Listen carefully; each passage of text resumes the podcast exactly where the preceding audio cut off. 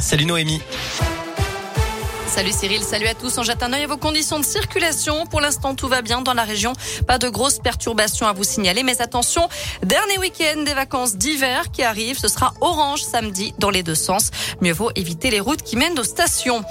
À la une, il s'était engagé à tenir informés les Français de l'évolution de la situation. Emmanuel Macron s'exprimera à 20h ce soir. Le chef de l'État fera le point sur la guerre en Ukraine après un nouveau conseil de défense organisé ce matin à l'Élysée, le troisième depuis le début de la crise. Et la situation se dégrade L'offensive russe se poursuit. L'armée affirme aujourd'hui avoir pris le contrôle de la ville de Kherson dans le sud de l'Ukraine.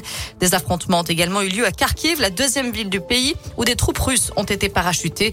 La Russie qui se dit prête à poursuivre les pourparlers dès ce soir avec les négociateurs ukrainiens. De son côté, l'ONU recense près de 836 000 réfugiés venus d'Ukraine. Dans la région comme partout en France, la solidarité s'organise avec des collectes de vêtements, de nourriture et de médicaments. Des camions chargés de matériel médical notamment partiront ce soir en direction de l'Ukraine ou de la France frontière polonaise.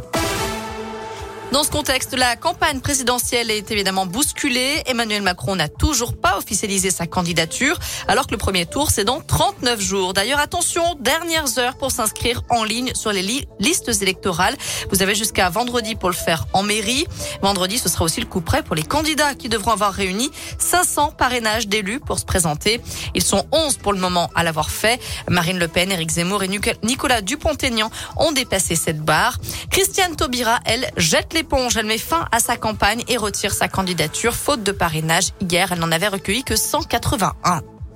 Retour dans la région, il aurait escroqué 300 000 euros à un couple de personnes âgées. Un homme de 50 ans a été condamné hier à deux ans de prison, dont un enferme par le tribunal correctionnel du Puy-en-Velay. D'après le progrès, il aurait perçu cette somme entre 2009 et 2016 lorsqu'il gérait leur patrimoine. Une nouvelle affaire de violence conjugale à Clermont devant la justice. Hier, un homme a été condamné à deux ans de prison, dont un enferme. Il a une obligation de soins. Il a interdiction d'entrer en contact avec son ex-compagne. La victime avait notamment eu le tympan euh, perforé par les coups de son ex-compagnon. Des faits qui remontent à octobre dernier.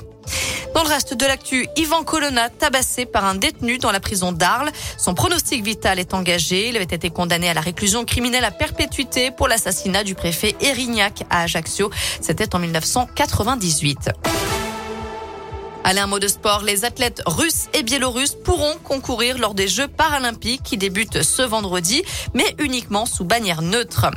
Enfin, en foot, les Verts de retour sur le terrain. Après leur journée cohésion et récupération hier au Champs-sur-Lignon, les joueurs de la SS s'entraînent à l'ETRA. Nouvelle séance ouverte au public avant la réception de Metz dimanche à 13h dans le Chaudron. Côté météo cet après-midi, ça reste bien gris, mais le soleil reviendra dès demain. Merci.